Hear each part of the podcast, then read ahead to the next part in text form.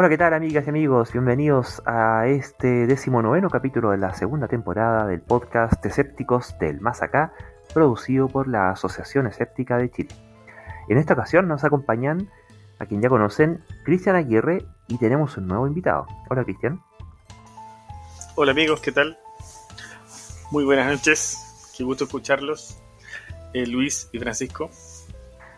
Así es, nuestro invitado hoy día es Francisco Muñoz, quien eh, viene por primera vez a nuestro programa y bueno, esperemos que le guste y podamos seguir teniéndolo de compañero. ¿Qué tal, Francisco? Muchas gracias Luis por la invitación, un gusto estar acá compartiendo con, con ustedes. Hola Cristian, buenas noches. Así es, porque bueno, esos tiempos de... Bueno, porque no bastando con los estragos propios de la pandemia misma, además hay quienes se cuelgan de los problemas que giran en torno a la pandemia para promover tanto charlatanería como pseudociencia, ¿cierto? Y aquí Francisco nos va a contar una lo que está pasando en España al respecto. Muy buenas noches a todos y todas las que nos estén oyendo. Eh, efectivamente, España a veces nos sorprende por cosas increíbles. Eh, lo último es lo último. Todo el mundo sabe que una crisis significa oportunidad, o eso es parte del mito de Internet, y eso es lo que vieron los charlatanes de turno respecto a la pandemia. ¿En qué sentido? Bueno, ahora tenemos a los charlatanes de los complementos dietéticos sugiriendo que sus productos sirven para mejorar el sistema inmune eh, antes de que uno adquiera la vacuna. Cuando se supone que la vacuna es lo que sirve de entrenamiento para el sistema inmune, de repente llegan este tropa de sujetos y nos, nos que antes es necesario fortalecer el sistema inmune con sus suplementos, que obviamente lo venden a sumas no especialmente baratas. Y así, una vez más, como siempre, aprovechándose de la ignorancia de la gente para, para hacerse un negocio casi ilícito, diría yo, porque por lo bajo hablamos de publicidad ya no engañosa, sino que directamente mentirosa. Claro, porque aquí, según comentan, eh, la, tanto el Ministerio de Sanidad y Consumo y la Agencia Española de Seguridad Alimentaria y Nutrición están haciendo notar que hay ciertos productos que no le vamos a dar, no, le vamos a hacer publicidad gratuita diciendo su nombre, ¿cierto? Que lo que están intentando vender es que eh, ellos serían los suplementos alimenticios que permitirían preparar al organismo para enfrentar la vacunación y especialmente los efectos secundarios de la vacunación, como si fuera gran cosa para empezar, casi como si fuera un problema digno de atención mayormente. Y, y siempre con, con esta estratagema que, que, que, resulta bastante bien, ¿cierto? Esto de fortalecer las defensas con todo tipo de, de palabras complicadas, ¿cierto? Que eh, si tienen muchas raíces griegas o varias sílabas, son convincentes, los, probióticos, los prebióticos, eh, vitaminas, multivitamínicos, polivitamínicos y qué sé yo, y que a la larga, mm, al menos para lo que se dice que se están vendiendo en este caso, que es la de resistir mejor la vacuna, están eh, siendo una, solución para un no problema, dado que en general las vacunas son seguras, y salvo que, que, que, como la única salvedad que aparece en este tipo de casos, que alguien que eventualmente pudiera tener tal nivel de desnutrición, que bueno, existen países en los cuales hay gente que tiene ese nivel de desnutrición, pero que definitivamente no es la, la norma en la, en la, población general, necesariamente están eh, vendiendo una forma sofisticada de gastar dinero de forma inoficiosa. No sé qué opinan al respecto. Cristian. Bueno, siempre van a surgir los que van a querer ganar di dinero con aprovechando como decía Francisco, la, eh, la palabra caos eh, implica oportunidad. Pero resulta que es un poquito eh, detestable que, que, lo hagan, digamos, a expensas de, de la pandemia. Yo, yo, creo que puede parecer un poquito inofensivo esto de, de vender todas estas curas milagrosas para prepararse para la, las consecuencias de la vacuna, pero el problema es que muy probablemente la gente eh, las tome como no solamente como, como preparación para la consecuencia de la vacuna, sino que, peor aún, como quizás un, a veces eh, alternativas a la vacuna. Eh, porque con tal de venderlos, se fijan, eh, aquí lo importante es vender. Entonces, muy posiblemente esto que parece tan como un mordisco que nos saca pedazos, yo creo que puede terminar siendo un problema, digamos, de salud pública. Francisco hay que considerar que esta cosa de los suplementos alimenticios solamente han demostrado cierta utilidad cuando las personas tienen una desnutrición, al final de cuentas, lo cual difícilmente en la realidad de España. Probablemente la gente que esté, no sé, en África, en Asia, que tienen los índices de, nutrición muy, muy elevados, eh, puede tener sentido, pero es no necesariamente, y esto es importante, tiene que ver con proteger al cuerpo de las vacunas, sino que son gente que están desnutridas y requieren alimentación. El caso de España muy probablemente está para el otro lado, ¿sí? al ser un país desarrollado. Eh, no he revisado las cifras, pero podría apostar que tienen más problemas quizás con la obesidad, con una malnutrición, una sobre, un exceso de nutrición, por así decirlo. Pero el argumento de que una persona normal o con sobrepeso, lo que sea, que necesite em, estos suplementos para mejorar su sistema inmune y prepararlo para la vacuna, es un sinsentido, así de simple.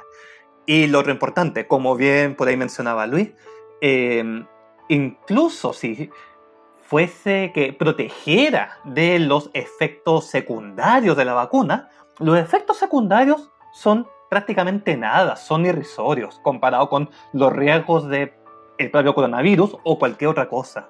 Entonces, eh, no tiene ningún sentido. ¿Qué quieren que les diga?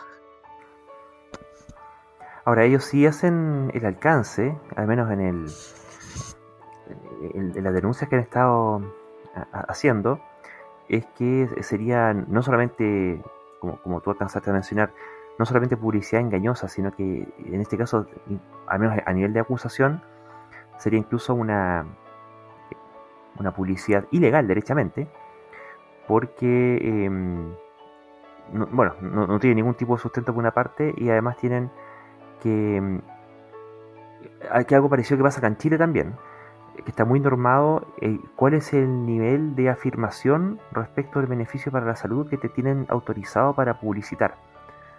Y mm, hay regulaciones, al menos en el caso de Chile, tanto a nivel de código de, del Colegio de Publicistas, del CONARLA, el Consejo Nacional de Autorregulación Publicitaria, y también a nivel de ISP, del Instituto de Salud Pública, de que mm, e, e, en el CONAR lo que prohíben es que hagan eh, afirmaciones categóricas y tajantes respecto de salud, y en el ISP eh, norman cuál es el, el nivel de afirmación, si es que ayuda para, para, algo, si es que previene algo, si es que fortalece algo, si, si cura algo. Eh, todo eso va a depender del tipo de, de, evidencia que se presente.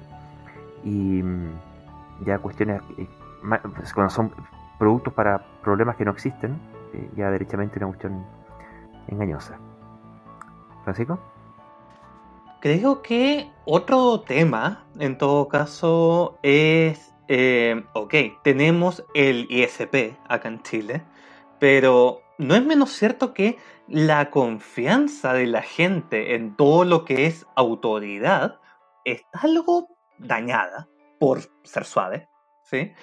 Y al final de cuentas, ¿por qué vamos a creerle más al ISP que a, bueno, no sé, cualquier otra cosa? Porque hoy en día hay, mucho autodenominado experto que se pone a dar consejo y, y bueno, la gente en el mejor no me va a matar, no me va a hacer daño, ¿qué daño me va a hacer? Entonces hay también todo un trabajo pendiente, no solo apuntando a estas industrias malvadas, sino también hay que hacer todo un trabajo de recuperación de la confianza de la gente en las instituciones, en las autoridades pertinentes que te van a dar la información lo más, lo más correcta posible dada la evidencia disponible. Y ese es un trabajo que, bueno, confío que podcasts como este ayuden a, a trabajarlo, ¿sí? Bueno, Francisco va un punto. Por ejemplo, no sé si se han fijado que casi todos los blogs o diarios, hoy en día la prensa en internet está eh, colonizada por este tipo de anuncios, en la parte baja hay una serie de contenido patrocinado que le llaman. Y, te, lanzan una, serie de cabezas de pescado para que uno pinche, digamos, eh, para que uno agarre papa. Y, típicamente, no sé si se han fijado los, los que se tratan de cosas médicas, por ejemplo, eh, son como pequeños titulares que dicen médicos desconcertados por cosa maravillosa. Entonces, de alguna forma, eh, eh, todos estos anuncios están evolucionando constantemente para poner fotos y poner titulares con los que las personas enganchen. Así que probablemente son una buena fuente de, descubrir qué es lo que está funcionando, qué es lo que está haciendo que la gente haga clic. Y resulta que lo que tú dices, pues Francisco, es este, este cuestionamiento a la autoridad eh, parece que hace que la gente le llame mucho más la atención que una cosa súper contraintuitiva. O sea, si un médico se desconcierta, yo, claramente no hay que hacer eso. si al final el médico es, el que estudió toda su vida para dar un tratamiento. Y sin embargo, si el médico se desconcierta, entonces debe ser algo bueno para uno. ¿Se fijan? Eh, realmente hay un trabajo grande por delante. Bueno, ahí parte de ese trabajo grande de recuperación de la legitimidad podría empezar, como suele ocurrir cuando uno está metido en un hoyo, ¿cierto? Es empecemos por dejar de excavar dentro del mismo hoyo. Y asimismo uno esperaría que a nivel de instituciones públicas, para recuperar esa legitimidad, que no viene dada por decreto, sino que es una cuestión que es concedida por la gente en la medida que es reconocido que hace bien su trabajo, hay que empezar por dejar de avalar pseudociencia. ¿sí? Aquí tenemos, por ejemplo, todo lo que es la, la industria de la homeopatía, sobre la cual vamos a hablar en un rato más, que son eh, emitidos con, o son, vendidos y comercializados con la venia finalmente del Instituto de Salud Pública, con declaraciones como que ayuda a prevenir los síntomas de tal o cual cosa, ¿cierto? Nosotros en, la Asociación Escéptica de Chile ganamos una denuncia en contra de Oscillocochinum, ese producto homeopático que se vende como que eh, en su momento se ofrecía como que acababa con los síntomas del resfrío y hicimos la denuncia correspondiente ante el Consejo Nacional de Autorregulación Publicitaria y fueron fallados en contra, ¿sí? porque estaban realizando una afirmación categórica de salud. Y además, por otra parte, eh, a nivel del Instituto de Salud Pública, llevamos la misma publicidad ante ellos y ellos fallaron que esa publicidad debía ser retirada porque no estaba siendo coherente con el eslogan que le habían autorizado, que era ayuda a prevenir los síntomas, no a, acabar. El problema es que eh, tampoco es cierto que ayude a prevenir los síntomas, y ahí es donde viene el asunto de la eh, legitimidad de la, institución, ¿cierto? Porque en, realidad lo único que debiera tener ahí puesto grande, un sello negro que dijera alto en charlatanería, ¿cierto? o un producto que, no tiene demostrada ninguna de las propiedades terapéuticas que dice o que proclama. Francisco. Lamentablemente creo que el problema pues incluso más, más profundo. Hay una frase que me encanta de Arthur Clarke, Clarke, mm, Clark, pongámosle, en que decía que la ciencia, la tecnología demasiado avanzada es indistinguible de la magia. ¿sí? Eh, yo quedé súper sorprendido, perdón por lo banal del ejemplo, pero se considera que los Avengers es ciencia ficción. Porque, bueno, dice mecánica cuántica, hacen cosas cuánticas. Entonces, eso es ciencia para un porcentaje significativo de la gente. La ciencia tiene muchas veces un lenguaje súper técnico, súper cerrado. De hecho, también parte del propio éxito de la ciencia, que consiste en saber muchísimas cosas, incluso entre expertos, eh, ya no, ¿cómo se llama esto? Yo si uno es biólogo, por ejemplo, pero yo me especializo en microbiología, ya hablar de ecología puede ser demasiado complejo porque, bueno, demasiada especialización. Y eso corre para los expertos.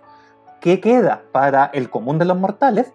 Es complejo. Esto lo menciono a raíz de eso de el ISP o el rol de tratar de, de marcar claramente el tema de la pseudociencia. El tema también de la famosa demarcación que de la ciencia, es un tema que los filósofos llevan discutiendo desde principios del siglo XX y pareciera que no llegan a un consenso absoluto. Sí, es súper fácil reírse y apuntar con el dedo a la homeopatía o a los charlatanes de los complementos, pero hay un montón de disciplinas eh, que tienen corrientes que son muy serias, por cierto, científicamente validadas, y que conviven con naturalidad, con, cosas que no, no son científicas. ¿sí? Entonces esta demarcación o esta cosa tajante de la, de la charlatanería, o sea, sería bonito que fuese todo más simple, ¿no? Con un sello alto en, alto en no sé, basura pseudocientífica, sería súper bonito. Pero, em, no sé, a veces el tema es súper complicado porque la gente al final creo que tiene problemas para distinguir qué es realmente ciencia. De aquí viene que probablemente mucha gente como que puede aparecer en programas de, de canales nacionales, sí, que, que no sé, dicen cada barbaridad científica, pero la gente no sé si tiene las herramientas para distinguir que lo que están diciendo son tonteras. Yo lo que veo es mucho interés de la gente en cosas científicas, pero no con las herramientas de hacer esa distinción. Y lamentablemente, mientras más uno aprende de ciencia y filosofía, las distinciones a veces son cada vez más, más difíciles de hacerlas también. Entonces, al final creo que estamos en un problema de, difícil resolución podemos trabajar y apuntar sí, a las cosas que evidentemente son charlatanería. Homeopatía, creo, o lo antivacuna creo que son los mejores ejemplos. Pero ya después de eso, que es como zona de confort, creo que la cosa se complica un poco, si soy, si soy objetivo, por mucho que sea fan de la ciencia y el pensamiento crítico y todo eso. Bueno, estamos de acuerdo con eso. El problema es que ni siquiera con eso se cumple. Lo, lo más bien es que seguimos teniendo homeopatía como productos que ayudan a prevenir síntomas. Ahora, en paralelo, afortunadamente, y sobre todo a propósito de, la pandemia de coronavirus, eh, han aparecido estudios, esta, esta Fundación Española de Epistemónicos, ¿cierto? que ha tenido, han hecho una revisión de la evidencia respecto de varios productos, algunos de los cuales lo hemos conversado aquí en este podcast y otros cuantos que nunca me habría imaginado que uno que existieran y otro que de los que existían que a alguien se le pudiera haber ocurrido que podría servir para algo. Eh, pero han hecho una publicación y dentro de todo han encontrado algunas cosas, como por ejemplo lo que han visto que, que funcionaría con la vitamina D respecto de la, justamente ahora sí la prevención, pero de eh, el agravamiento por coronavirus, ¿no, Francisco? Exacto, eso fue un trabajo publicado el año, a, fines del año pasado, en donde se hablaba de que el déficit en vitamina D agrava los síntomas de coronavirus. ¿ya? El estudio se ve bastante robusto, eh, es un metaanálisis, ¿sí? Lo que me lleva a preguntarme, lo, o más, me lleva a reflexionar respecto a los jodidos que está la gente de Punta Arena, lamentablemente, o de lo, siempre de, los extremos, los países que están muy más cerca de los polos, porque bueno, les, están casi todo el año a oscura, o mucho tiempo oscura, o, o bueno, para el común de los mortales que ahora nos están diciendo siempre quedémonos en casa y el tema es, bueno, nos quedamos en casa, pero de repente igual hay que salir y la... Y no sé cómo andamos nosotros, si estamos siempre encerrados, cómo andaremos con nuestra propia dosis de vitamina D porque se sabe que una de las fuentes principales es el, tema del sol. Lo bueno es que la vitamina D es una de esas cosas que se puede complementar, digamos, fácilmente, digamos. Ya sea que el médico de uno le mande un formulario nacional o, uno compre estos frasquitos, digamos, estándar, eh, es, fácil, digamos, complementarla. Lo importante sería eh, poder contar con la opinión experta de un, qué sé yo, endocrinólogo o endocrinóloga, que uno le diga si a usted le falta o si a usted está bien con sus su números. Tengo entendido que es alto el número, es alto el valor que, que se considera para determinar que una persona está intoxicada con vitamina D. Así que no es muy peligroso que la gente abuse. En ese sentido es una, una suerte, digamos, con, con, con la vitamina D, pero pero sería súper importante que la gente tratara de, si se va a poner a tomar vitamina D, eh, que se haga un examen de sangre y, le pregunte a un médico, oiga, ¿cuáles son mis niveles? ¿Cuáles son los normales? Hay cierto que hay harto alimento que es buena fuente de, de vitamina D. Lamentablemente yo aquí estoy pensando en Chile que la gente, sea por comodidad, por ignorancia o por falta de recursos, que es la más probable, em, no sé si tienen la dieta más, más adecuada. Entonces, bueno, el llamado siempre a, a cuidarse en todos los aspectos posibles en Chile se supone que no tenemos de nutrición, entonces y más quisiera pensar que tampoco estamos con, con, déficit de vitamina D, pese a que la alimentación del chileno medio no es, no es la ideal, ¿ya? Pero, pero es cierto que se puede obtener de muchas fuentes distintas y bueno, la recomendación de toda la vida siempre, como bien dice tú, Cristian, es nada, acudir a los expertos antes de consumir cualquier cosa extraña y en estos tiempos de pandemia, toda precaución igual es ¿sí? Siempre y cuando sea una precaución con, bueno, respaldado por, por la evidencia. En este estudio lo que hacía notar era que e-, era por qué esta carencia de vitamina D era tan complicada para el coronavirus. Resulta que, bueno, de lo que se ha salido del coronavirus y de por qué se vuelve tan grave, es porque una cosa es el daño mismo que el virus provoca directamente en nuestra célula, que de por sí es importante, pero para peor, esta familia de viruses provocan, que lo mismo que pasa con el virus Anta, acá en Chile, provoca la así llamada tormenta de citoquinas, ¿cierto? Que es cuando el sistema inmunológico se vuelve loco, queda totalmente sobreestimulado y empieza a dar paros de ciego para todas partes y empieza a sobrereaccionar y a atacar todo lo que pilla y en particular ataca nuestro propio cuerpo. Y buena parte de la, de la mm, devastación que produce esta enfermedad no es directamente por el coronavirus, sino que es por eh, la desregulación de nuestro propio sistema inmunológico, en donde nuestro sistema inmunológico es el que nos termina de rematar o dejar con gravísimas secuelas. Y mm, la, el, tener los niveles normales o saludables de vitamina D prevendría la posibilidad de de esta tormenta citoquina. Entonces te quedas solamente con el daño del virus, no con el, tremendo daño que te produce eh, la respuesta autoinmune. Y mm, la, relación que habían encontrado era la disminución de mm, casos de, agravamiento, de internación e incluso de muerte. Gracias a... hay montones de factores que, que, influyen, pero cuando hay una cuestión tan notoria como esta y que es tan transversal a todos los demás factores, eh, llamó mucho la atención. Ahora, respecto a los niveles bajos de vitamina D, hace ya rato que he venido leyendo en Chile em, noticias de médicos que hablan de que, en general como que andamos medio bajos de vitamina D. Y esto tiene que ver con el, finalmente con, el encierro, con la vida dentro de oficina, entre el colegio, la oficina, la, universidad, el, trabajo, qué sé yo. Em, eh, termina siendo, o, a veces por, temperatura, ¿cierto? Muy, demasiado abrigo, que, casi casi no nos llega sol ni hablar en las zonas, como bien decía, allá cercanas a los polos, en donde tenéis la, mitad del año sin sol. Y bueno, al final de cuentas hay que, suplementar. La, gracia que tiene, como decía Cristian, es fácil de suplementar. Eh, eh, hay un examen de sangre que te mide específicamente el nivel de vitamina y se ve con un doctor y se toma. Entonces, em, el tema del crecimiento, justamente ahora como decían, con el, asunto de las cuarentenas y los encierros, estamos con este problema de que ahora sí que los niveles de vitamina D se están yendo por el suelo y al mismo tiempo que tenemos el recrudecimiento de la pandemia con más y más casos. Entonces, eh, eh, creo que aquí el, llamado basado en evidencia vendría siendo, sí, pues hacer la consulta. Ahora, eh, hacer la consulta, el, el debido examen y la eventual medicación de, este asunto.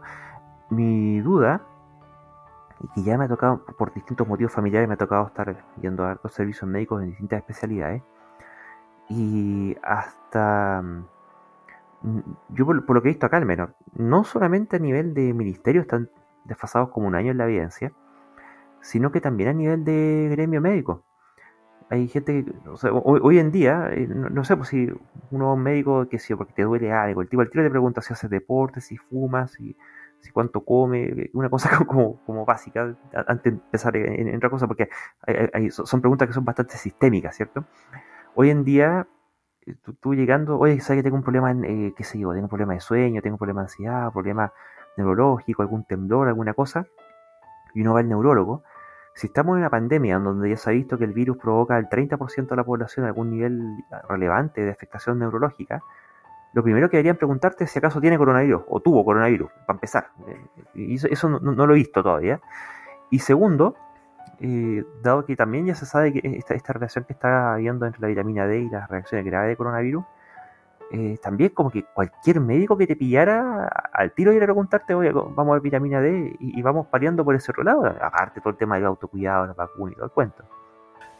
Bueno, yo tengo una opinión parecida a la tuya respecto de que lamentablemente los médicos parecieran no estar tan al día, digamos, en, lo último que, se publica. Eh, pero, pero, yo creo que hay una explicación para eso, o, dos por lo menos. La, primera sería que un médico es, una persona que está formada para hacer muy bien una cosa que afecte, qué sé yo, al 65% al medio de una distribución gaussiana y, aplicar un procedimiento. O sea, en buena hora que los médicos son cuadrados y hacen la cosa de una sola forma. Imagínate que fueran más creativos, digamos, y, se saltaran partes de los protocolos. Eh, entonces, debe ser más difícil con esa formación estricta eh, estar dispuesto a, cambiar, digamos, la forma de proceder. Y por otra parte, es tan abrumadora la cantidad de trabajos científicos que hay en medicina que es razonable que se les escapen, porque no, no hay no, no hay capacidad humana para, para hallar un, tracking de todos ellos. Ahora, dicho eso, por supuesto que uno esperaría que el médico con el que uno se trata se leyera unos, unos cinco papers a la semana, digamos. Ojalá. Pero. Eh, y, me temo que no todos los médicos son tan como eh, eh, ñoños, digamos, que están constantemente leyendo papers. Yo, los que yo conozco, pero que eso es muestra sucia, digamos, completamente anecdótico, sí se están leyendo papers constantemente. Eh, pero pero es más o menos difícil que el médico que le toque a la población general sea uno de estos que está tratando de estar al día. Yo creo, desde mi más humilde opinión, y con el seco gigante que ustedes quieran, que al final lo que termina diferenciando el buen médico del no tan buen médico, quizás médico mediocre, el mejor de los casos, es justamente el que es capaz de mantenerse al día y actualizado en todos estos temas.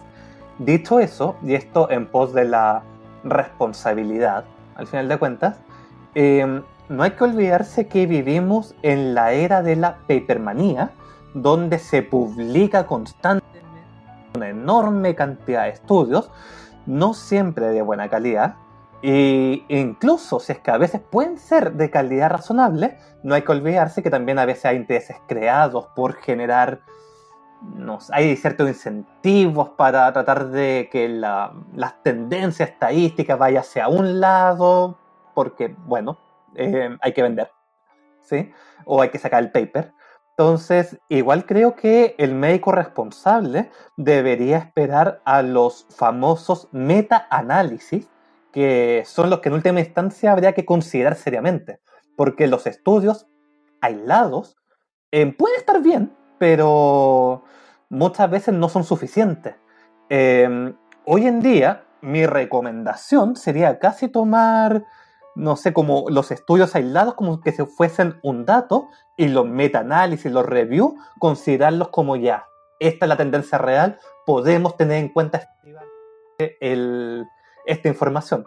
Creo que el ejemplo paradigmático es el huevo, que no sé, dependiendo del año, o hace muy bien o hace muy mal y está al día con eso súper complicado. De acuerdo, sí, de acuerdo. El metaanálisis podría ser una, excelente estrategia. Sin embargo, eh, yo tendría la siguiente consideración.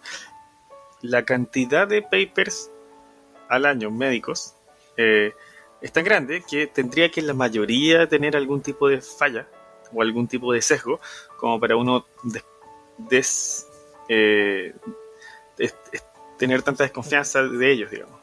Yo creo que efectivamente hay, hay problemas con, sobre todo, sobre todo en la ciencia que se hace en Chile, que hay unos pésimos incentivos a la colaboración y, y pésimos incentivos a publicar, publicar, publicar.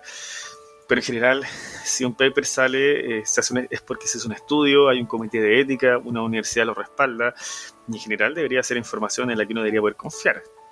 Eh, y, y claro, en la enorme cantidad de papers que hay, sin duda que hay un porcentaje, podría haber un porcentaje de papers con sesgo, pero probablemente la gran mayoría de esos papers son conocimiento. Y dado que estamos corriendo, haciéndole la carrera a una pandemia, en donde nos tenemos que apurar, eh, bueno, tenemos que sacar fuerzas de flaqueza y, y no podemos esperar a los metaanálisis para llegar a conclusiones. Si es que la vitamina D es muy útil, entonces todos los médicos deberían estar recomendando vitamina D.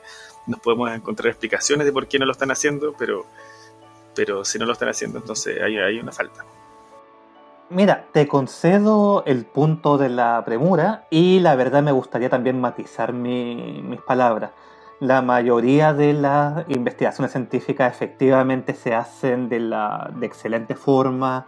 Eh, la cantidad de papers que tienen que retractarse, por, sea por conflictos de algún tipo lo que sea, son súper pocos comparado con la cantidad de cosas que se publican. Hay un montón de filtros, todo eso es súper cierto. Eh, pero hay que tener en cuenta una cosa, que las investigaciones en sus fases preliminares eh, muchas veces se hacen también con poco con pocos individuos. Entonces eso no, no es que sea malo, pero sí son a veces investigaciones más, más débiles porque, bueno, antes de hacer ensayos clínicos con 50.000 personas, se hacen investigaciones como con, con 20, 30, 40, se ve si hay alguna cosita y si hay algo se sigue avanzando. Eso es normal, pero eso también contribuye a que haya un montón de papers que van saliendo que encuentran un dato, encuentran una información, pero que también puede ser una información sesgada por, por el número. Si el número es muy pequeño, es más fácil encontrar también eh, eventos, fenómenos, encontrar cosas. Hay herramientas estadísticas que minimizan siempre ese sesgo, pero son riesgos que funcionan con inherentemente a la ciencia. Es importante entender que la ciencia eh, funciona más como un proceso constante de automejoramiento de la evidencia, la información disponible, y no es una cosa dada. Lo vivimos con el propio coronavirus. Yo lo encuentro fascinante porque es una oportunidad única en la cual la población puede ver directamente cómo funciona esto. Yo me acuerdo al principio de la pandemia de que era cosa de prácticamente todas las semanas que se leía un paper distinto que hablaba de que sí, que la mascarilla funciona, que no, que no es que, o vete a saber qué cosa más. Y es que al final se va acumulando evidencia y, bueno, tenemos que reunir toda esa evidencia y ver en los famosos metaanálisis para dónde va la cosa. Ahora, si no hay metaanálisis, bueno, habrá que apelar a los mejores estudios, quizás los últimos estudios van a estar considerando los estudios previos, entonces puedo presuponer que van a ser quizás los mejores, quizás no, ahí entra el, análisis crítico del, lector.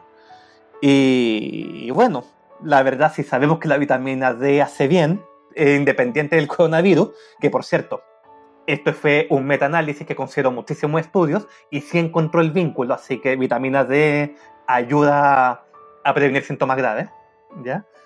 Pero incluso si no fuese un metaanálisis, bueno, nunca es malo recibir vitamina D si uno está escaso de ella, porque de todas formas hace bien, hay que buenos niveles, así que igual nomás, ojalá que, que todos esos valores estén correctos.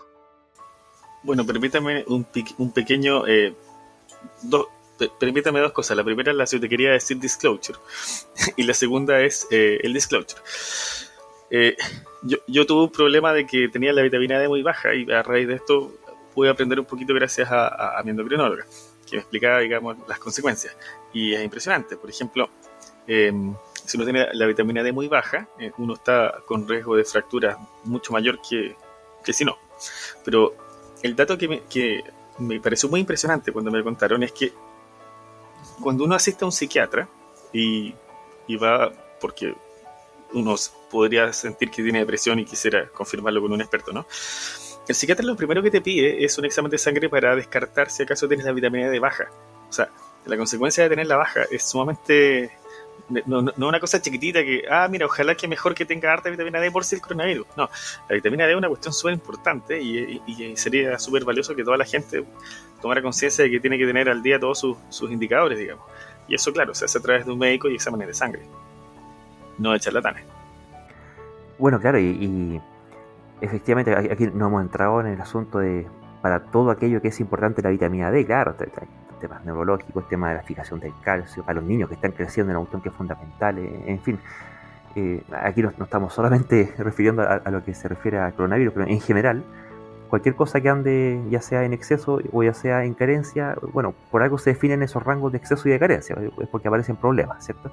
Así que el tema es que la, vitamina, hay, cosas que se, consumen fácilmente comiéndolas, ¿sí? que si la vitamina C, a, quien teniendo verduras y frutas alrededor, a nadie le falta vitamina C, salvo que seas un navegante de la Edad Media que, se le ocurre ir de, España a descubrir América, ¿cierto? Pero mm, el caso de la vitamina D es un poco más complicado. Hay, eh, puedes encontrar correlación incluso hasta con hábitos de vida, eh, el nivel de vitamina D. Y ahora, dicho eso, eh, sí, eso te comentaré, Francisco, respecto a lo que hayas dicho de, que los metaanálisis eran eh, mejores que los otros, y estamos de acuerdo en eso, sí, pero es que, bueno, justamente este estudio era un metaanálisis, sí, ese, es un punto. Y, lo otro es que, eh, sin desmerecer a los estudios previos a los metaanálisis, porque finalmente los metaanálisis no se pueden hacer si es que no hay estudios previos sobre los cuales hacer el metaanálisis. Primero, viene la, se va de lo pequeño a lo grande, ¿sí?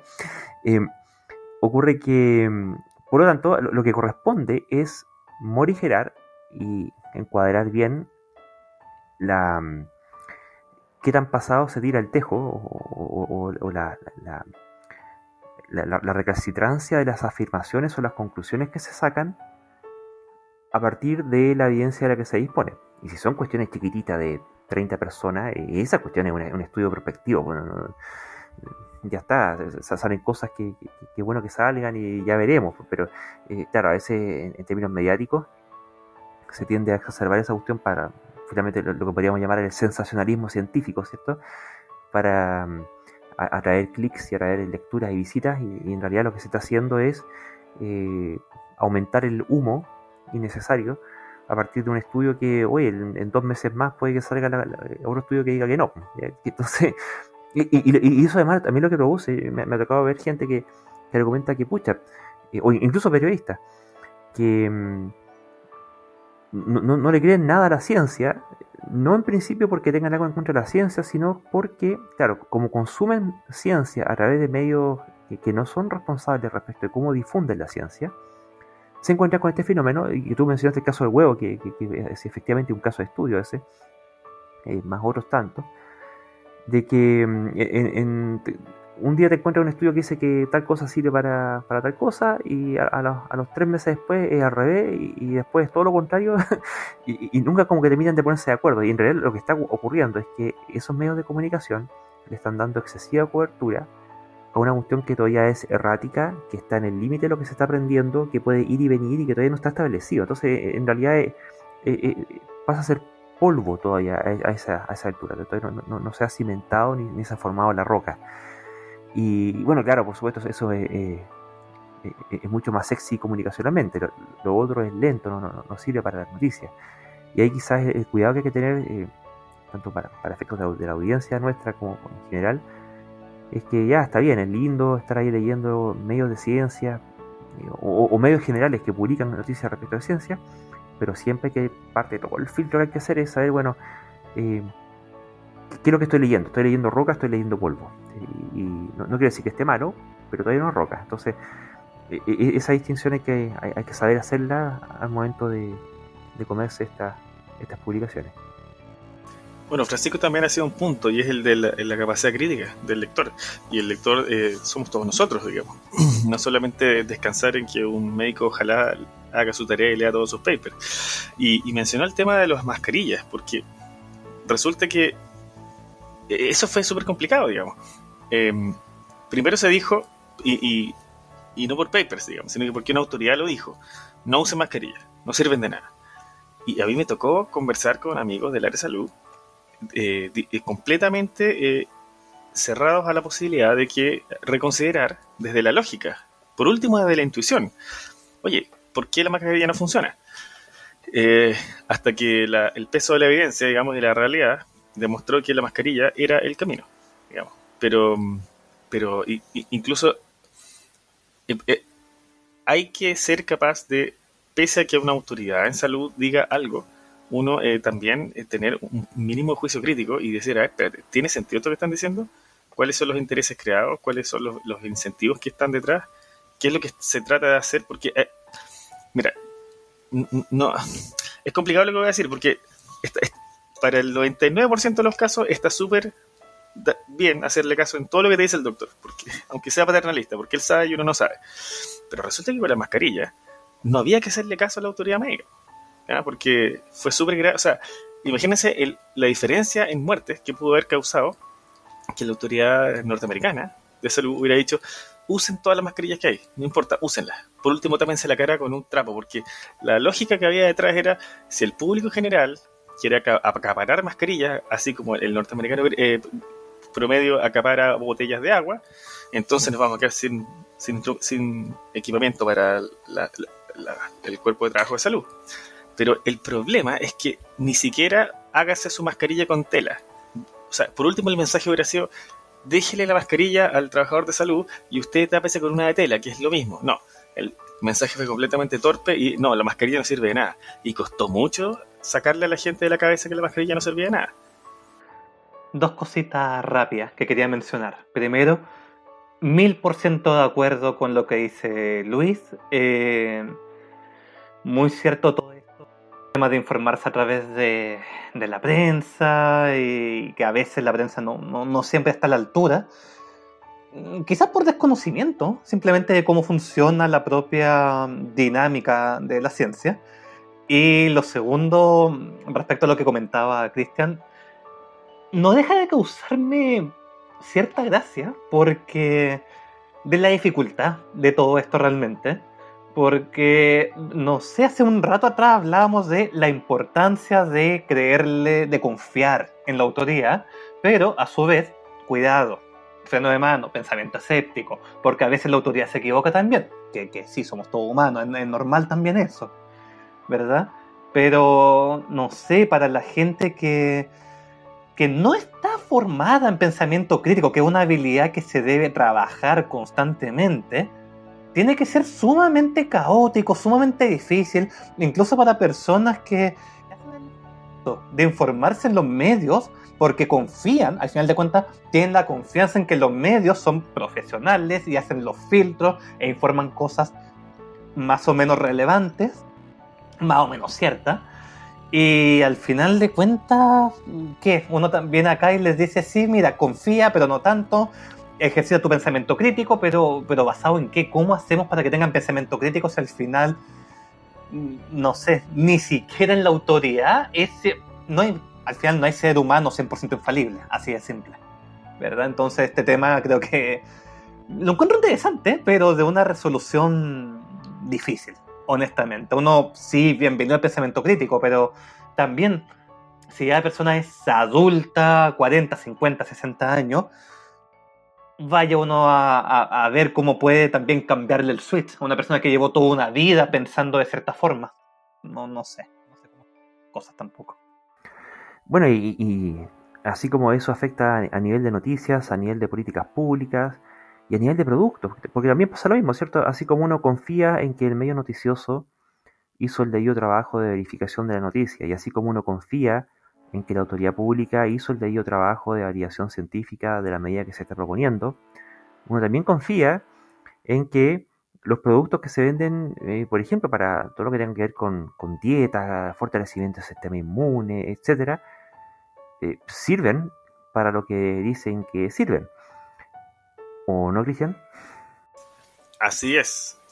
Em, partamos con una anécdota.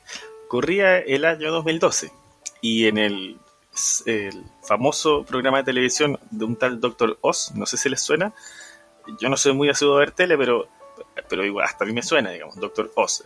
Esos típicos programas gringos de, de como ópera, pero con un doctor que invitan gente.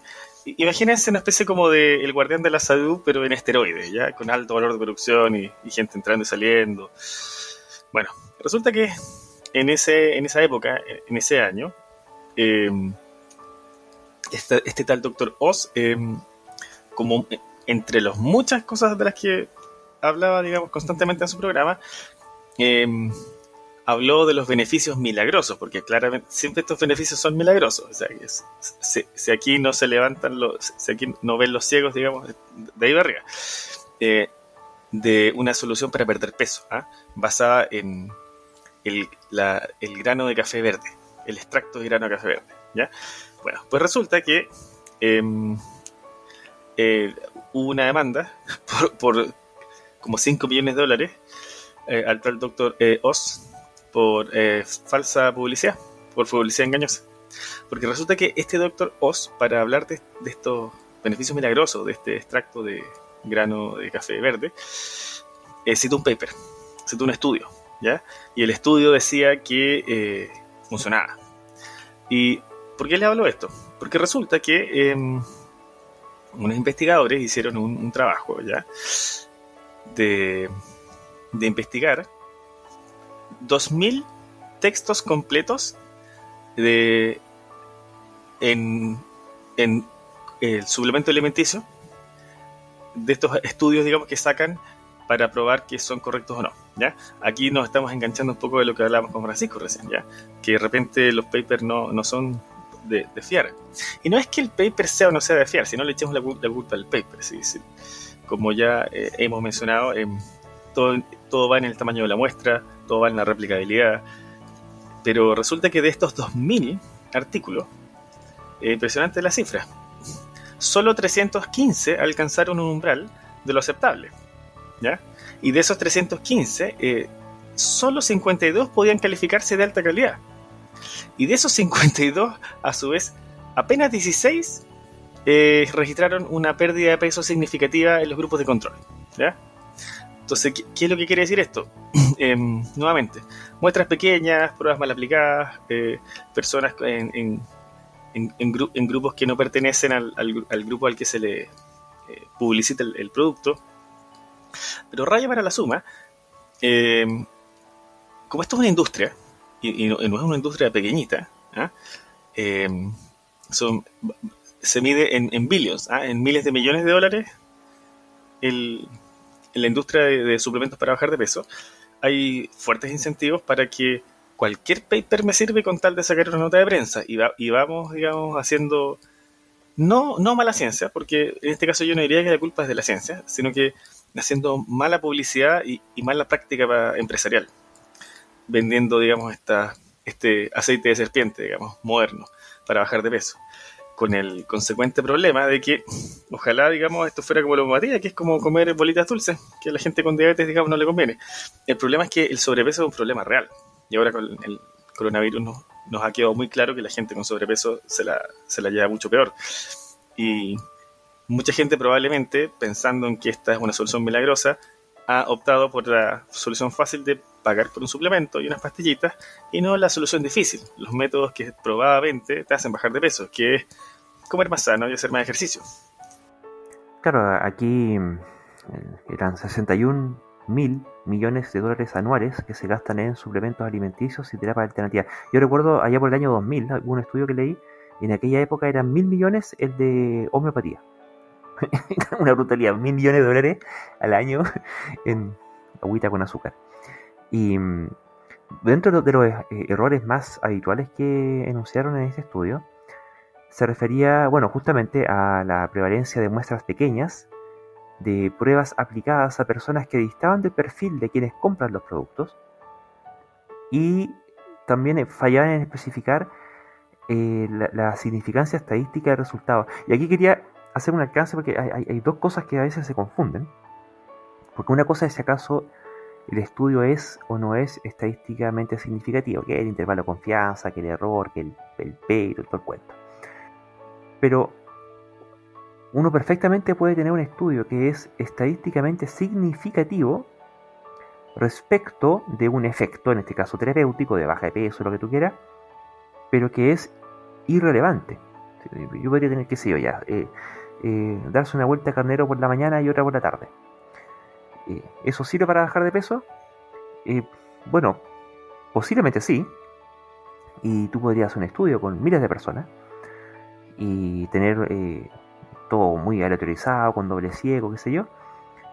y tener 99% de intervalo de confianza con un 1% de error y, estar pero totalmente seguro de que el resultado que tú estás teniendo no se debe a simple azar, sino que efectiva, hay un efecto que, es real y que no es ilusorio. La pregunta es, ¿de cuánto es efecto? Pucha, no sé, 10 eh, gramos es irrelevante. Vaya al baño y, y bajas más de peso que eso. Entonces, eh, Ojo que no es lo mismo la, eh, relevancia, la significancia estadística que la relevancia del efecto. Además, además tenemos montones de, cuestiones que incluso siendo estadísticamente significativas, son prácticamente irrelevantes. Y, de esos 16 que quedan yo no, lo he visto. Eh, sería interesante ver de esos 16 que, efectivamente encontraron un efecto que, no es ilusorio, sino que es real. ¿Cuántos de esos eh, valen la pena, sirven para algo? En contraste, y bueno, es, otra cosa que es distinta, que ahora es el análisis de costo-efectividad, ¿cierto? Que tú incluso además también puedes encontrar un, estudio que demuestra un efecto estadísticamente significativo y en cantidades relevantes. Pero eso pues tienes que compararlo en, en costo-efectividad. Cuánto más o menos costo efectivo es que, mm, otras alternativas como, eh, bueno, eh, tener cuidado con la ingesta de azúcar, eh, carbohidratos en abundancia, mucha grasa y, falta de ejercicio y falta de sueño. a lo mejor hay, alguna cosa por ahí que, que, ayuda, pero a la larga tampoco. Entonces, e, e, es increíble todo el esfuerzo, ¿cómo, cómo podríamos decir? Porque, la obesidad, aparte de hay factores sociales, determinantes sociales, ¿cierto? En, términos de, nivel de ingreso, de, acceso a alimentos de calidad, pero hay un, fuerte componente cultural, bueno, y también cuestiones de, eh, contextuales como, qué sé yo, cómo está diseñada tu ciudad, por ejemplo. Si, para trabajar tienes que perder no sé cuántas horas viajando y después no te queda tiempo para hacer ejercicio, no es porque sea flojo, eh, eh, sino que hay, otras cosas más macro que están afectando. Pero mm, e, e, en última instancia, ¿qué es lo que, lo que ocurre? Que tenemos facilidad de ingesta en, de altas calorías y hemos eh, acomodado la vida a tal punto que tenemos que en general hacer poco esfuerzo para conseguir lo que necesitamos. Y para un, animal que viene evolucionado de, millones de años de subsistencia al límite de, de la muerte de hambre, tenemos todos los mecanismos metabólicos dispuestos para hacer el máximo posible ahorro de energía y el máximo posible aprovechamiento de la, energía que se ingiere, em, como para que de un día para otro, en, términos evolutivos, 50 años de desarrollo no son nada, y, nos encontremos con que... Eh, como que, como que nos come la, pereza metabólica, ¿cierto? no, sé, no, dejo encontrarlo eh, triste, digamos, para mucha gente, todos estamos ahí siempre eh, luchando contra ello y ni hablar de, ahora con este asunto del, de, las cuarentenas y los encierros y todas esas cosas, pero eh, visto en perspectiva eh, es tragicómico, no sé. ¿Qué quería decir, Francisco? Em, quería decir que lo lamento por la gente que de verdad quiere, está preocupada del, del tema del peso, que sea una cosa relevante para ellos o ellas, no sé. Eh, pero la me hasta ahora parece que la mejor evidencia dice, como mencionabas tú, es que si uno quiere bajar de peso, controlar lo que se come, deporte bienvenido, indudablemente, pero principal y sobre todo el tema de la ingesta, el equilibrio entre lo que uno entra y lo que uno puede eliminar, sea por ejercicio, sea por lo que sea. Dicho eso, quería comentar un poco la. No sé si hablar de ironía, muy típico de cómo funciona la, industria en general que se va adaptando a todas las cosas. Em, acá en Chile eh, teníamos este programa maravilloso del Elige Vivir Sano, que en general para los muchos eventos deportivos ¿sí? Ya sea de eventos deportivos así para, gente amateur o para eventos de, alto rendimiento, hay de torneos importantes, profesionales. No es raro que los sponsors sean Coca-Cola, eh, Heineken, McDonald's, cosas así, cosas que van completamente en contra de lo que uno tiene asociado con lo que debería ser vida saludable. Y es que todas estas empresas de comida rápida y de bebidas cola y cosas así apuestan fuertemente a cambiar el discurso. En lugar de alimentarte sanamente, que debería ser el foco principal, ellos dicen, come lo que quieras, total, haces deporte y se pasa. Y ahí teníamos, bueno, hace poco en la, Eurocopa, las polémicas con Coca-Cola, con Heineken, de estos futbolistas que retiraban a los sponsors directamente de su. donde daban la entrevista. Lo que, bueno, llevó a cierta polémica, escaló un poco a nivel de la UEFA y salió, me, causó gracia, un ejemplo quizás de no, no el deportista ideal, pero salió un futbolista, creo que de Ucrania, creo que había sido, que dijo Heineken y Coca-Cola, yo tomo de las dos, llámenme, yo feliz lo, lo recibo, porque bueno, es sponsor, dan plata. Pero nada, me, da, me causa gracia nomás eh, esto del foco. En lugar del foco en la alimentación, estas industrias tienen el foco muy fuerte en hagan deporte. Que sí, está bien, pero no, no, no es lo único y no es suficiente. Bueno, bien notable la, la anécdota que de la caída de las acciones de Coca-Cola, digamos, con todo ese asunto del futbolista famoso sacando la botella. Yo quería eh, tocar un punto bien interesante que mencionó la pasada Luis, y es el siguiente. Y me quiero colgar un poco del que dijo Francisco. Francisco mencionó el programa Elige Grisano, que eh, parece que sumando y restando fue algo positivo. Pero hay una trampa en la palabra elige, porque resulta que, claro, se le dice a la gente para bajar de peso, eh, bueno, hay que cerrar la boca, digamos, hay que comer la cantidad que uno gasta en términos calóricos. Pero resulta que no, hay, no, es tan libre esa elección al final. Eh, y, me quería enganchar del tema de, que dijo Luis, porque mencioné las ciudades. ¿ya? Yo creo que es un tema súper importante pensar que, eh, uno, las oportunidades para salir a hacer deporte no están uniformemente distribuidas por la ciudad.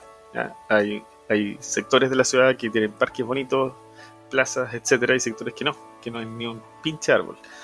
Y si, hay que, si es que hay una plaza, no, no hay nada. Y, si es que hay algo, es, debe ser peligroso. Pero por otra parte, y lo más importante, es que. Eh, pero esto es evidente, ¿eh? cualquier persona podría estar de acuerdo en esto. Pero lo que no es tan evidente es que la mayor parte de la gente, por lo menos hablemos del caso de Santiago, eh, tiene que ir a su trabajo viajando de dos horas de ida y dos horas de vuelta. Entonces imagínate que a tu día a tu día completo le robáis cuatro horas en viaje. Entonces, cuando llegáis a tu casa, obviamente te querés relajar, querés hacer algo, digamos, para cambiar la actividad, digamos, algo de ocio. Y el problema es que ya no te quedan muchas más horas para el ocio. Eh, no te queda mucho más tiempo que robárselo al descanso. Mucha gente está durmiendo menos porque no tiene otra opción para hacer de su vida algo llevadero. Y dormir poco conlleva el problema de subir de peso. Si se te trastorna metabólicamente todo si, se duerme mal y se duerme poco. Entonces el asunto del sobrepeso es, es sumamente sistémico, digamos, no, es un asunto de dieta solamente, no es un asunto de calorías más, calorías menos, ejercicio. Em, está todo el cuento de nada más y nada menos que la ciudad, el diseño de la ciudad y las políticas públicas que, que van por ese lado. Entonces, eh, bien triste esto de que haya Em, una industria de suplementos alimenticios, digamos, que te prometan bajar de peso, porque la verdad es que por, es rascar donde no pica, digamos. Lo que hay que hacer no es eh, permitirse creer que no puede bajar de peso con una pastillita u otra, digamos. Este es un problema sumamente real, un problema de salud pública fuerte. Ahora con el coronavirus lo estamos viendo en su, en su real magnitud. Y, y esto invisibiliza, digamos, las verdaderas eh, acciones que deberíamos tomar como sociedad para atacarlo. No sé qué opinan, eh, muchachos. bueno, quería hacer justamente ese comentario respecto a la palabra respecto a la palabra elige, porque claro, eh, justamente es mentira que se elige, porque no elige, no, tienes poca posibilidad para elegir. O sea, a lo más tú puedes elegir no hacer ejercicio o, o, qué otra cosa hacer en vez de ejercicio, pero si tú quieres elegir hacer ejercicio, eh, eso está fuertemente condicionado y por eso se llaman eh, son condicionantes socioculturales de, la obesidad en general.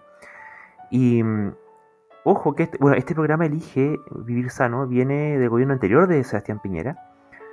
Esto se complementa con el otro programa Elige que se llama Elige Cultura y el que salió hace, poco de Elige Vivir Sin Drogas. Y, acá hay un tema, alguna vez creo que lo conversamos, no, estoy seguro, no, lo recuerdo.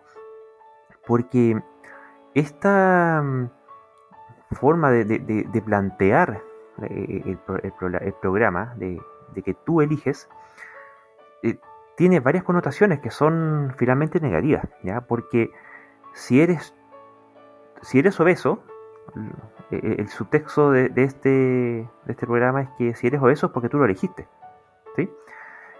Por lo tanto, tú no estás eligiendo vivir sano. En consecuencia, dado que tú estás eligiendo hacer lo otro, que es eh, no vivir sano o no acceder a la, cultura o no vivir sin drogas, en consecuencia el culpable y responsable de esto eres tú, el individuo. el, obeso es el responsable de ser obeso, el drogadicto es el responsable de ser drogadicto, y bueno, no sé si se llamará el inculto o el poco ilustrado, el no educado, es el culpable de, de su. El culpable y responsable de su falta de erudición. Y. ¿Es sensata esta, esta imputación? Yo, creo que rapidito, si tú hablas con un salubrista, si hablas con un epidemiólogo, por eso la, la obesidad tiene características pandémicas, ¿sí? que, la otra pandemia, que es una pandemia más silenciosa, pero que si tú no lo ves en cantidad de muertos por obesidad al año, la verdad, la verdad, no, no me queda tan claro qué, tan, qué tanto menos peor que el, que el coronavirus eh, viene siendo. ¿ya? Y, el problema es que no, pues, pues cuando todas las pues esos condicionantes, ¿cierto? Cuando, cuando todas las alternativas espontáneas para que el comportamiento sea de otra forma son cercenadas y son consecuencia, en muchos casos de largo plazo, de políticas públicas. ¿sí? El, el eh, ¿Cómo podríamos decirlo? No sé si desorden o, la, política de la no planificación urbana que ha habido en Chile ha sido una política pública. Que eh, hay un motivo ideológico que es la de entregar al mercado la decisión de cuestiones estructurales en respecto de la forma en que se construye la ciudad. Y que en consecuencia lo que vas teniendo es que, bueno, eh, no hay cómo hacer ejercicio, no, no, hay cómo, por lo tanto, prevenir la, obesidad, no queda tiempo para cultivarse, se pierde un montón de horas en, eh, posiblemente que podrías tener en, en, ocio, en recreación, y lo cual incluye tanto el acceder a la cultura como el eh, hacer ejercicio. Y, está hasta ahora, elige vivir sin drogas. Que también nuevamente como, como si la droga fuera un tema...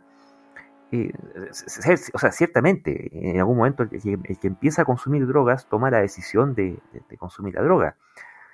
El tema es que a muy poquito andar termina uno rápidamente dándose cuenta de que esa persona que toma esa, entre comillas, elección, está tremendamente inducida, condicionada, potenciada por montones de otros factores, desde las cosas que hacen los amigos, desde el, el, apoyo psicosocial que puedes tener dentro de tu propia familia, de tus redes de apoyo, de los problemas que puedes tener en la vida y, las posibilidades que, como sociedad se disponen para que puedas salir de, los pozos en los cuales eventualmente puedes caer. Y esta idea de la elección pasa a ser una, una quimera y nuevamente responsabiliza al drogadicto de, eh, de, serlo, en circunstancias que, bueno, todo apunta que es una, una enfermedad. Es como yo si dijera, estoy seguro, eh, es lo que ya no creo porque queda poco gobierno, pero es lo que vendría faltando, ¿cierto? Como que es, elige no ser eh, padre o madre adolescente.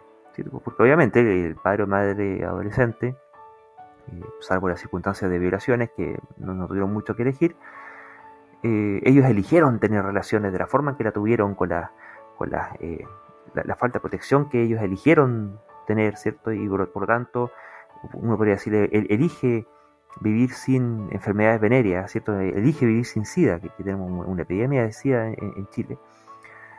Y e, e, es tan simple, y, aquí viene, esto, esto no es eh, anecdótico, esto es consecuencia de un gobierno, en este caso de derecha, con inclinaciones eh, neoliberales finalmente, donde ellos, hablan mucho de, este, del principio de la libertad de elección, porque obviamente, ¿quién podría estar en contra de querer elegir?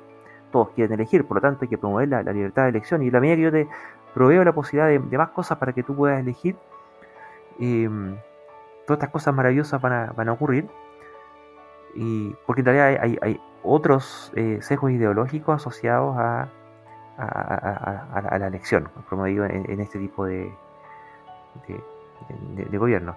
Eh, Francisco, ¿tú querías decir algo? Creo que puede ser desviar demasiado el tema. Tú hablabas de esto de cuáles son las opciones que tiene el individuo de realmente elegir y creo que es una pregunta perfectamente válida. Eh, ahora, creo que hay ciertos mitos que están en la sociedad que algunos creo que pueden ser más, más útiles que otros. Algunos son, evidentemente, son muy afines a cierto mm, contexto político, cierto discurso político. Entonces la pregunta es si el individuo aquí efectivamente puede elegir o no. ¿Ya? Eh, puede que sea un mito en que tenga una capacidad de elección plena. Yo ahí quizá haría la salvedad. Porque es cierto, hay una fuerza sistémica, fuerzas culturales, hay una dinámica socio sociales, dinámicas familiares muy importantes que van condicionando. ¿sí? Y al final de cuentas, entre condición y condición, bueno, estadísticamente la gente tiende a, caer. Sí es cierto, y esto hay que tener también cuidado, no caer en el llamado determinismo cultural, que porque la gente está en cierto entorno va a caer. Y aquí es donde me viene lo, interesante, o, o, quizá lo que, no sé, donde me gustaría poner un poco el, el énfasis. Yo entiendo y me compro completamente que uno puede hacer gráficos maravillosos con correlaciones absolutas y muy evidentes de no sé, el 95% de la gente, estoy poniendo un número al azar, inventando totalmente, 90, 95, 80% de la gente que, qué sé yo, está en un entorno violento, socioeconómico deprimido, viviendo en comunas periféricas, sin, donde la única plaza que hay, nada, está vacía, un peladero prácticamente. Eh, probablemente el 80, 90% de la población, de nuevo, números ficticios completamente, eh, es de, no sé, tiene altísima probabilidad de, de, caer en, no sé, consumo de droga o no puede hacer ejercicio, no pueden elegir. ¿sí? Lo cual probablemente es súper cierto y habla de la enorme fuerza que tiene el entorno a la hora de ser un condicionante en la, en la vida de la gente. Pero mi pregunta es, ¿qué pasa con ese, no sé, 5, 10, 20% que logra de alguna forma salir, romper ese círculo o, se la, o logra ingeniársela. Entonces, yo no sé si hay, estoy porque en general, como se, se suelen entender como excepciones a la regla, pero al final de cuentas, esas excepciones algo hicieron que, que, que funciona. Y ese algo, no sé si es un tema de elección elige vivir sano o los elige algo. Es cierto, mucha gente no tiene las facilidades de elegir. Y sin embargo hay gente que logra hacer las cosas razonablemente bien. Entonces, yo no sé si es que hay investigación que toma a esos puntitos que se alejan de las curvas, los puntos completamente alejados de toda norma, y si se agrupan y se estudian de alguna forma y que y no sé si pueden dar alguna pista, alguna pauta de, no sé, qué se puede hacer. Bueno, sí, pues, la hay. Hay investigación que toma esos puntos. Em, por ejemplo, eh, hay una investigación que se hizo en Chile respecto del sueldo de los jóvenes que, producto de tener acceso al metro, eh, pudieron ir a colegios de Providencia, por ejemplo, o Santiago Centro en vez de sus comunas. Y esos jóvenes eh, obtuvieron, comparado con los que no lo hicieron, sueldos mayores a, lo largo de todo su proceso, cuando salieron graduados de algo al final, que los que no. O sea, por ejemplo, el metro como política pública, ahí está probado que funciona. no, es, no es el ideal, digamos. No se supone que un joven tenga que, que, cruzar seis comunas para poder tener una mejor oportunidad. Debería poder hacerlo en su comuna pero efectivamente hay evidencia que, demuestra que sí. que eso, ese porcentaje que, estamos imaginando eh, logra ciertas diferencias. No, no, me queda tan claro que sea el, el, valor, el peso, el poder de su carácter. Eh, hay muchas determinantes que no son solo sociales, son por último genéticas.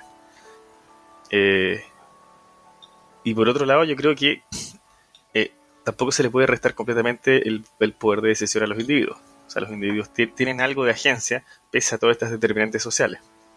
Lo que sí yo creo que estas políticas públicas que las hace un gobierno Piñera, pero que se mantienen en un siguiente gobierno color distinto, tienen más que ver con que los que las están diseñando no conocen la realidad más abajo de, no sé, una avenida importante, como que sé yo, podría ser la Plaza Italia o peor, Vespucio. Eh, los que hacen las políticas públicas probablemente tienen una profunda ignorancia, aunque ellos se crean de derecha o izquierda, digamos.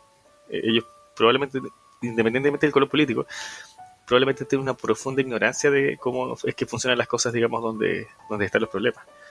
De ahí que parece tan razonable esta, esto de elige vivir sano, elige sin drogas. O sea, si todo Santiago tuviera el estándar de providencia, probablemente esa política pública no sería, o sea, sería fantástica. Probablemente en la realidad de providencia funciona muy bien eso de, oye, elige, elige, elige bien. Entonces, em, yo creo que tiene más que ver con que quienes hacen la política pública eh, no están realmente interesados, independientemente de que, claro, hay un discurso de derecha, la elección, la libertad, pero hay profunda ignorancia respecto de, cómo resolver un problema.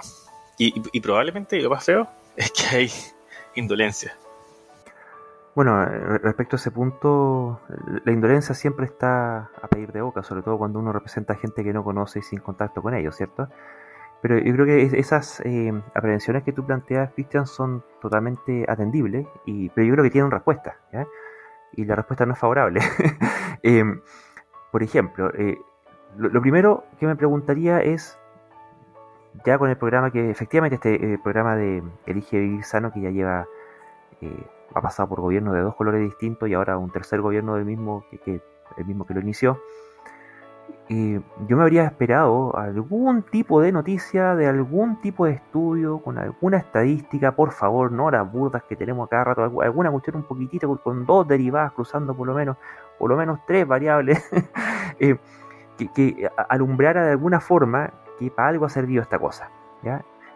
Yo en general soy...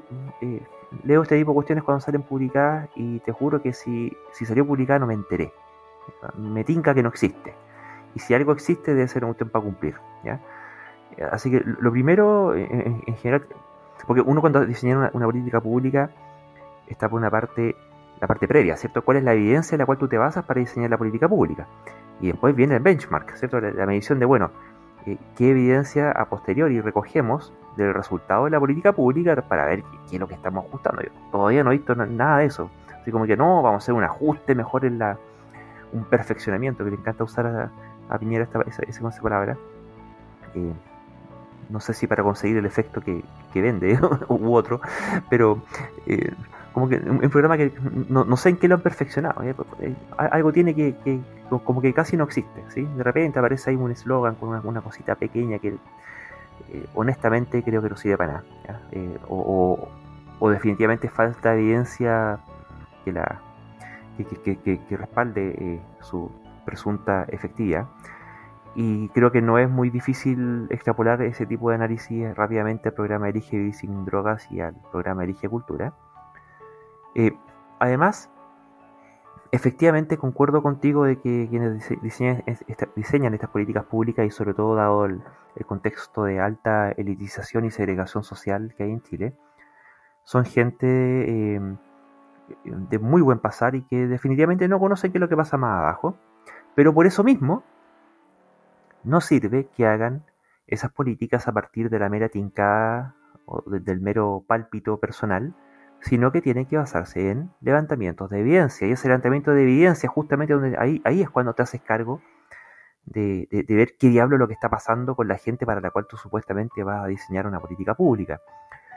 Eh, esta cuestión llegó al nivel, del paroxismo cuando salió el, el anterior ministro de Salud, el Mañarich, ¿cierto? Eh, no quedándole otra que ya derechamente reconocer abierta y públicamente que él no tenía idea del nivel de hacinamiento que se vivía en Santiago, siendo derechamente el ministro de Salud no sabía qué pasaba en la propia región metropolitana. Un par de comunas más allá, no, tampoco era tanto. Y pero yo le quiero agregar otro asunto, esto que decía eh, Francisco, que justamente eh, yo tampoco pretendería eh, pasar por alto absolutamente toda agencialidad en, las personas. Pero creo que la. Porque, claro, bueno, ¿qué pasa dentro de este grupo de pobres, cierto? Que, porque hay algunos que no son gordos? ¿sí? ¿Por qué siguen flacos?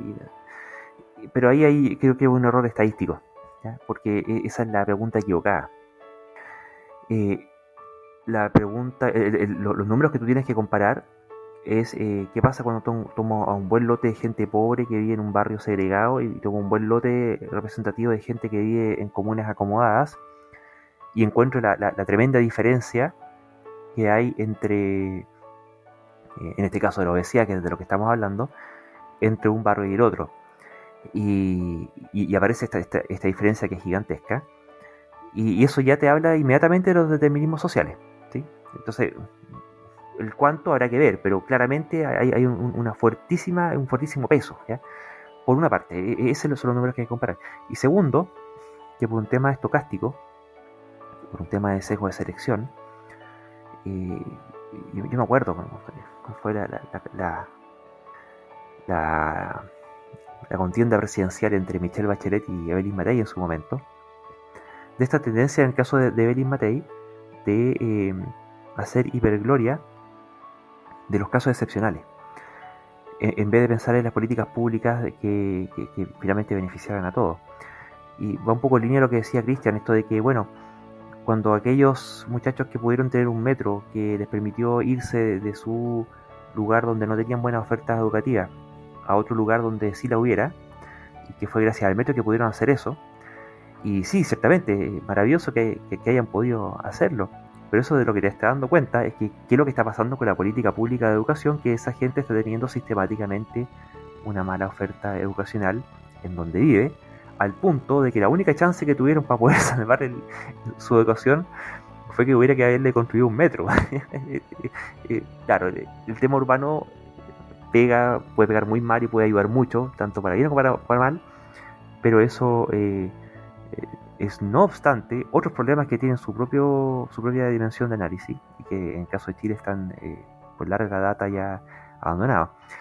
Entonces, si es por probabilidades, tú puedes tener... Eh, o sea, lo, que está diciendo este, este, esta diferencia que hay entre grandes bolsones de población pobre versus los más acomodados, es que eh, incluso personas que hacen más o menos lo mismo, van, todas van a trabajar, se levantan, van, vuelven, ¿sí? ¿ok? Eh, tú vas a tener eh, diferencias. Eh, el, ejemplo de, libro muy bueno que se llama, bueno, depende cómo lo, lo, traduzcan, en inglés se llama Fooled by Randomness, de, ya me voy a acordar el apellido, de Hassan, ya no acuerdo, bueno, que en español se llama ¿Existe la suerte? Y dentro de todas las cosas que el tipo habla, eh, básicamente es el libro del sesgo de, supervivencia, ¿cierto? Porque aparece este, este asunto de, de, los supermillonarios y esta gente que, lo entrevistan, ¿cierto? Y ven qué fue lo que ellos hicieron para ser mega millonarios y que fuera particularmente distinto y cómo ellos sí tomaron la, la seguidilla de decisiones acertadas que los llevaron a la riqueza, no así como todos esos otros que... Eh, pareciera que tomaron la decisión equivocada y por lo tanto quebraron y no, llegaron a ser los supermillonarios que, estamos entrevistando. Cuando en realidad, si, tú ves la historia, este gallo se dedica bueno, a hacer análisis de, de, de, serie de tiempo, de, inversión en y qué sé yo. Em, ocurre que, claro, tú puedes tener monos haciendo cualquier cosa y dada la suficiente repetición de, eventos, puedes terminar con una obra de Shakespeare eh, expuesta. Eh, eh, si tú tienes un mono arriba de un teclado, ¿cierto? Escribiendo, escribiendo, y tienes la suficiente cantidad de miles de millones de monos por el suficiente tiempo, van a aparecer ahí obras de Shakespeare y, cosas. ¿Quieres eso decir que el mono haya sabido hacer algo particularmente bien respecto de, la escritura y de, la reacción? no, es un tema meramente probabilístico. Entonces, es, es, es equívoco pensar que el que haya habido alguien, o sea, sí, en última instancia todo se redujo a que el balance entre lo que ingirió y lo que gastó eh, estaba bien equilibrado. E, en última, última instancia. E, esa es la, reducción última del problema. Cuando, cuando consumes de más de lo que gastas, acumulas grasa y cuando gastas de más, gastas grasa. Pero ¿qué es lo que pasó en todo el contexto que llevó a esa situación? Claro, siempre va a tener alguno por ahí que tiene eh, un metabolismo que lo favorece más, alguno por ahí que vive un poco más cerca, alguno por ahí que el metro le, queda menos distancia, alguno por ahí que tiene justo el recorrido de micro que, hace que se demore menos, alguno por ahí que, bueno, que a lo mejor tiene menos responsabilidad de otra índole y, por lo tanto tiene más tiempo libre, y alguno por ahí que le gusta más el deporte en particular que el otro, qué sé yo. Pero e, e, eso justamente de lo que te da evidencia no es de ir a buscar qué es lo que ese tipo particular está haciendo, sino que, de lo que está dando evidencia es de la falta de política pública. Eh, eh, eh, eso te hace patente que justamente algo está pasando de, forma sistémica, que una cuestión que en, términos naturales no, debiera estar ocurriendo y que de hecho hasta hace no mucho no ocurría y ha venido ocurriendo y, no, no son cambios, es un tema cultural cultura en general, me refiero, no, solamente que haya una, disminución de la cultura del deporte, sino que eh, de, las tecnologías culturales, culturales como son los gobiernos y las políticas públicas, que han venido pasando la cuenta y a un punto que ya no, se puede esconder. Cristian. Bueno, y al final, em, bueno, ah, solo para agregar un dato, eh, la calidad del aire empeora drásticamente bajando cota por cota, o al revés mejora un poco subiendo cota a cota. Pero al final del día, eh, con todo lo positivo o negativo que pueda hacer esta política pública de elegir sano, o a lo menos negativo en el discurso, habrá que ver, digamos, eh, informes serios respecto del resultado de esta política pública en todos estos años. Pero con todo lo negativo que puede hacer, y yo comparto un discurso de elige, que te responsabiliza de cosas que no necesariamente son tu responsabilidad, sin querer restar la responsabilidad de, agencia de cada individuo, es lo que tenemos. Y lamentablemente, con esto, esta realidad que tenemos, más la industria de vender, digamos, eh, eh, recetas milagrosas para bajar de peso que la verdad no funcionan para nada, porque este caso que comentamos al principio pasó en Estados Unidos, pero nosotros aquí tenemos tenemos su equivalente. Hay montones de pastillitas y cosas que venden constantemente para bajar de peso. Como dado que tenemos esta política pública, dado que tenemos el inconsciente colectivo más o menos instalado, elige, bueno, la gente va a elegir, y la gente quiere elegir bajar de peso y vivir sano. ¿Y cómo? Bueno, voy a elegir, si no puedo hacer deporte, voy a elegir la, pastilla milagrosa. Así que e, e, ese es el, tremendo daño que además se, se, le hace a una sociedad, digamos, en estas condiciones, desde el momento en que no se, no se regula o se permite vender, vender digamos, mentiras, digamos, son mentiras. O sea, al final, toda esta industria de los suplementos, de las cosas para bajar de peso, son mentiras. Así es, bueno, y esperamos que con el análisis que hemos aquí expuesto, quienes elijan vivir sano eh, puedan tener eh, ciertos eh, considerando o, dimensiones de análisis con los cuales abordar este, esta pandemia de, la obesidad y, la charlatanería asociada a los suplementos alimenticios. Para que, bueno, por lo menos se eviten perder esa plata. Por último, no sé, eh, compren más verdura con esa plata o se, pagan un... Ya que van a gastar esa plata, en, o si, lo han estado comprando, ¿cierto? Negocien una reducción en la jornada laboral, ganen menos plata ya que la están gastando y es lo mismo, y a, cambio se liberan más tiempo y pueden eh, hacer deporte en ese ratito. Eh, bueno, son cosas que dan para largo. Tenemos más temas que los vamos a tener que dejar pendientes ya para una próxima edición. Y bueno, chiquillos, muchas gracias por vuestra compañía, Cristian y Francisco. fue un gusto, muchachos. Hasta pronto y hasta pronto a nuestra audiencia un gusto haber compartido con ustedes, Cristian y Luis. Y nada, los que puedan elegir, elijan estas cosas, vivir sano, comida sana, deporte, etc. Y ojalá que en un futuro todos podamos efectivamente elegir sin lugar a dudas. Ya que no, no haya duda que, podamos hacerlo efectivamente. ¿ya? Por mi parte ha sido un verdadero gusto y espero nada, pues, que, que todo el mundo haya disfrutado de esta tertulia. Así es, bueno, le damos muchas gracias también a todos nuestros auditores. Como siempre les dejamos invitados a que, bueno, le den me gusta a este capítulo, que se suscriban al canal, que nos visiten en nuestras redes sociales, en Facebook barra escépticos, en Twitter arroba alguien bajo escéptica y en Instagram arroba ah-cl, también nuestro blog www.ah.cl. Y nos estamos viendo en una próxima entrega. Hasta pronto.